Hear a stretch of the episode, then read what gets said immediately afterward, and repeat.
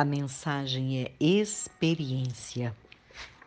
Quando ouvimos a expressão vou fazer uma experiência, logo pensamos em uma tentativa. Quando perguntamos qual foi a maior ou a melhor ou a pior ou a inesquecível experiência que você já teve na vida? Você vai logo pensar em algo que viveu realmente e que te marcou. Eu te pergunto, você já teve alguma experiência real com Deus?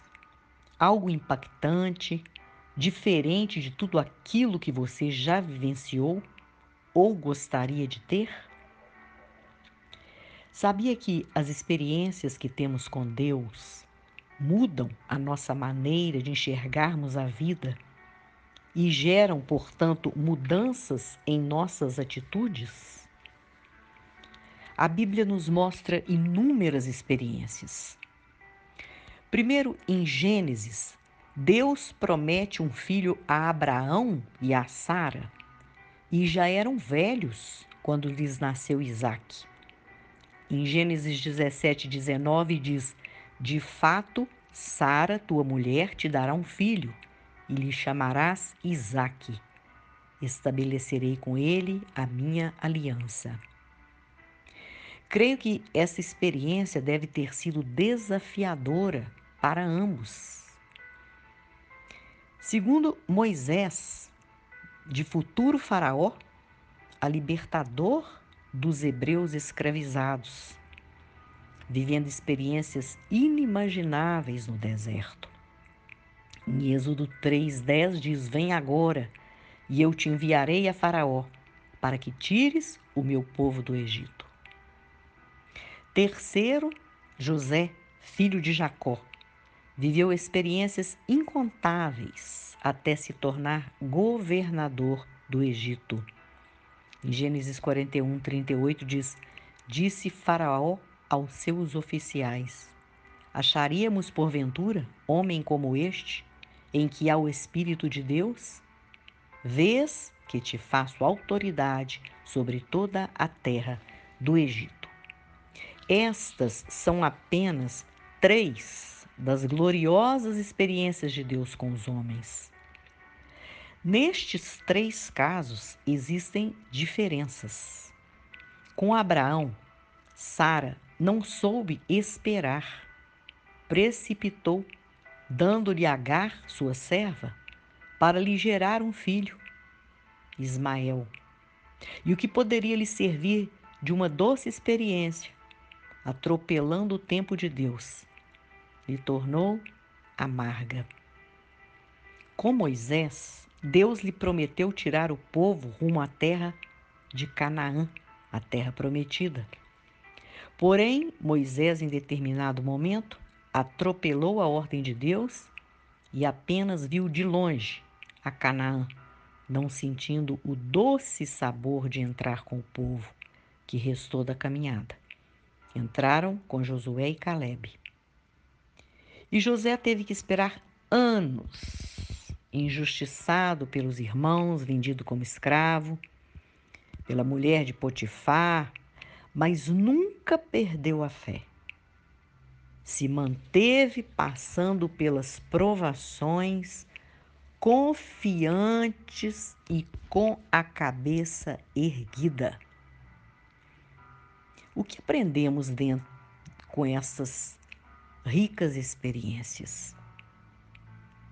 Em primeiro lugar, não duvide da palavra de Deus e das suas promessas.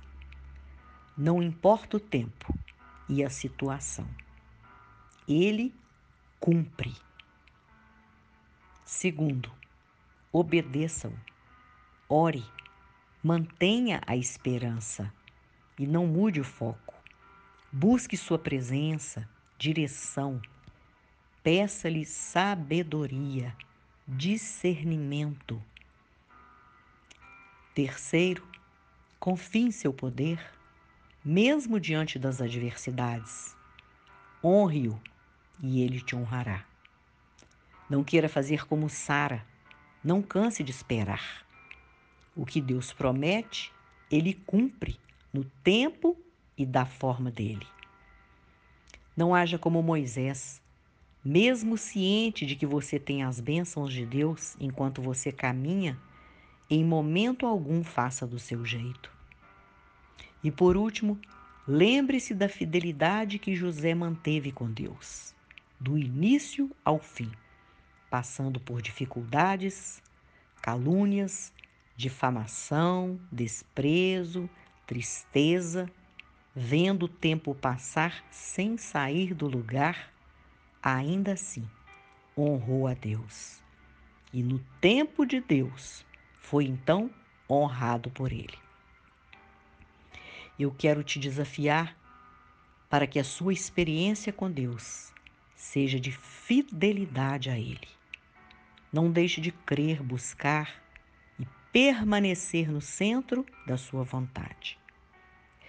E finalizo com Provérbios 16, que eu gostaria que você lesse todo ele depois.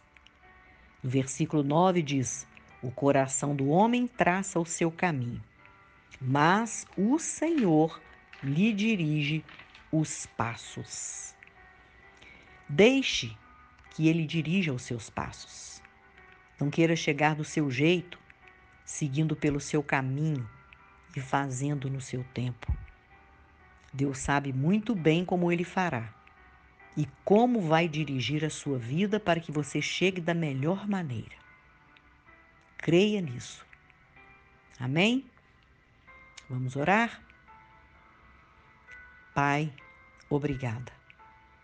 Que sejamos sábios de coração para encontrarmos a prudência que possamos seguir em retidão, orando, louvando, crendo, esperando com paciência e entregando o nosso caminho a Ti.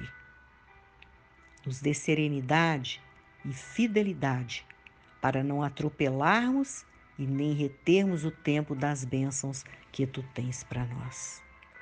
Esta é a nossa oração, em nome de Jesus. Seja um abençoador ou uma abençoadora e compartilhe esta mensagem. Que o Senhor Deus te dê a paz, resplandecendo o seu rosto sobre ti.